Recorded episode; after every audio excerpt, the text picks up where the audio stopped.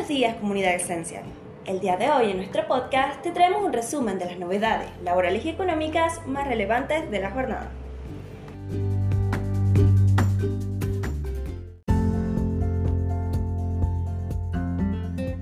Es oficial el mínimo no imponible de ganancias. La medida rige para las remuneraciones y haberes brutos mensuales devengados a partir del 1 de mayo del 2023. A través del decreto 267-2023, publicado ayer en el Boletín Oficial, el Ministerio de Economía oficializó el nuevo mínimo no imponible para el impuesto a las ganancias para el periodo fiscal 2023. El nuevo monto fue fijado en 506.230 mensuales inclusive y será de aplicación para las remuneraciones y haberes brutos mensuales devengados a partir del 1 de mayo del 2023. De esta manera, para las y los trabajadores cuyos haberes mensuales estén por debajo de esa cifra, no corresponderá retención alguna en el impuesto. En los meses en los que la remuneración bruta del mes supere los 506.230 y resulte inferior o igual a 583.851, los agentes de retención computarán una deducción especial incrementada. En dicho caso, la Administración Federal de Ingresos Públicos AFIC será la encargada de establecer el monto deducible adicional que corresponda. El aumento del piso obedece a la variación del RIPTE, el índice que mide la evolución de los salarios registrados entre el mes de octubre de 2022 y el mes de febrero del 2023. Hasta el mes de mayo el piso del impuesto era de 404.62 con lo que el aumento del monto exento es de 25,3%.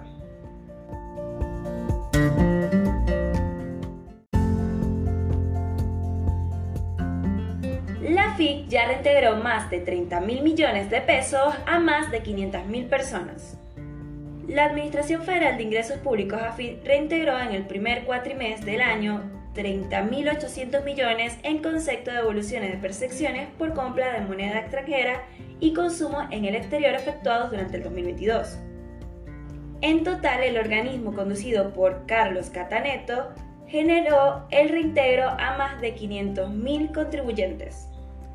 A partir de la primera semana de enero, la FIC habilitó la presentación de solicitudes de devoluciones de percepciones del impuesto a las ganancias incluyendo percepciones del impuesto sobre los bienes personales, para los contribuyentes que durante el año 2022 efectuaron compras de moneda extranjera o realizaron consumos en el exterior con tarjetas de crédito y débito.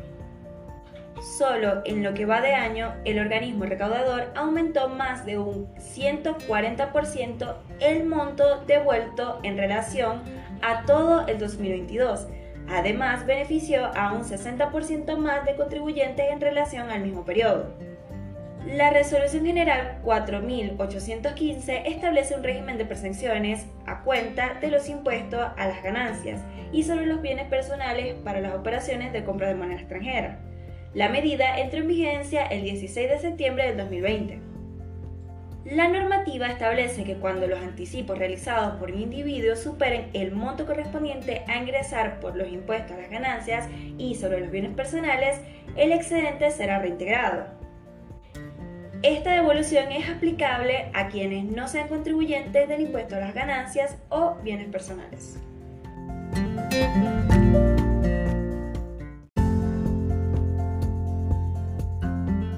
Reducción de la jornada laboral los gremios exploran un atajo para evitar al Congreso.